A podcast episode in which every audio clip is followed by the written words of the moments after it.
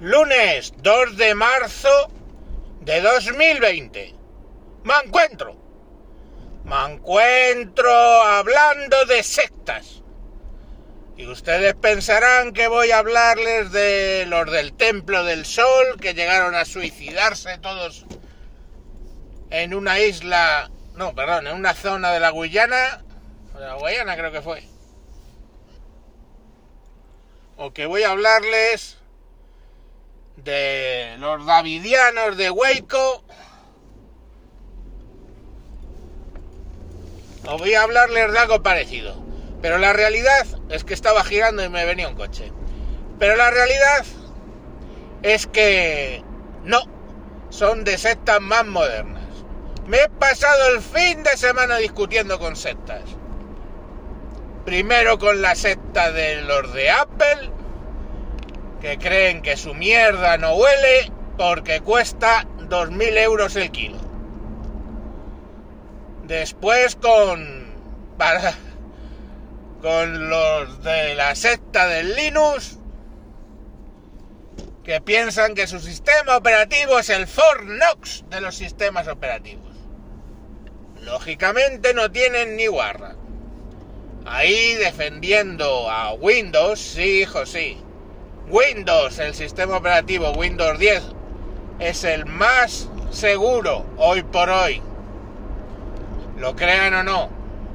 Ya lo explicaré técnicamente en otros lugares menos, donde use menos las palabrotas. Curiosamente la última pelea ha tenido que ser con los de la secta Windows, que haga lo que haga Microsoft, es maná caído del cielo. Da igual que sea marrón y huela raro. Así que me he pasado el fin de semana, señoras y señores, discutiendo con todas las nuevas sectas. El problema es cuando empiezas a considerar un producto como la verdad revelada. Ahí caes en las putas comportamientos de una secta donde te empiezas a dar la razón dentro del grupo como gilipollas, con cero sentido crítico y menos escepticismo. Sé que a muchos no les ha gustado la deriva que han tomado algunas páginas web que empezaron siendo una cosa y lo otra. Ese es su puto problema, no el mío. La realidad es que ningún sistema operativo, ninguna marca, nada es lo mejor del mundo. Un ilustre podcaster nos lo explicó el otro día, que no puedes decir de un producto que es el mejor.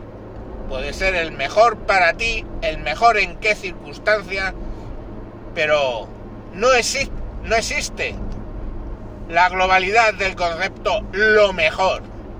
En nada en este mundo. No hay blancos y negros, solo una gama de grises de lo más curiosa.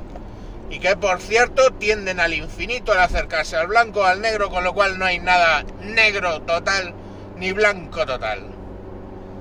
Eso que puede hacer a algunos caer en el relativismo ético y moral,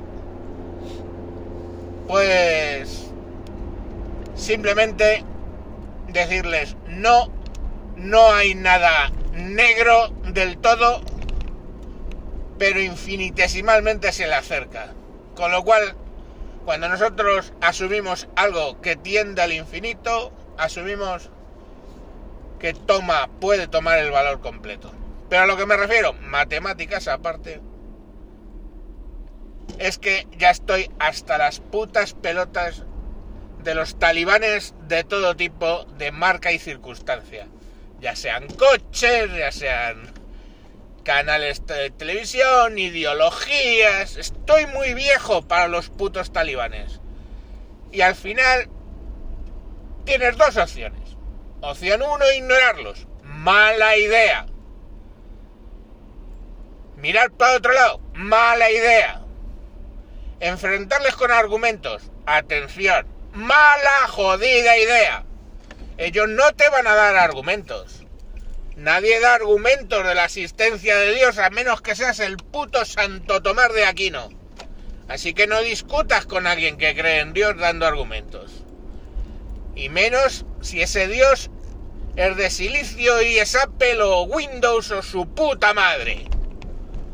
Lo mejor si entran en modo talibán es descalificarles, bajar a su nivel y insultar y usar palabras del castellano que se comprenden bastante mejor que la teoría de anillos del kernel de Windows. Si a alguien le dices calla la boca, gilipollas de mierda, lo va a entender de puta madre.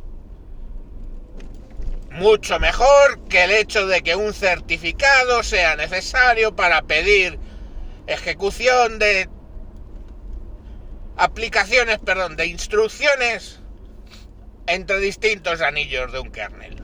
¿A qué eso no lo han entendido?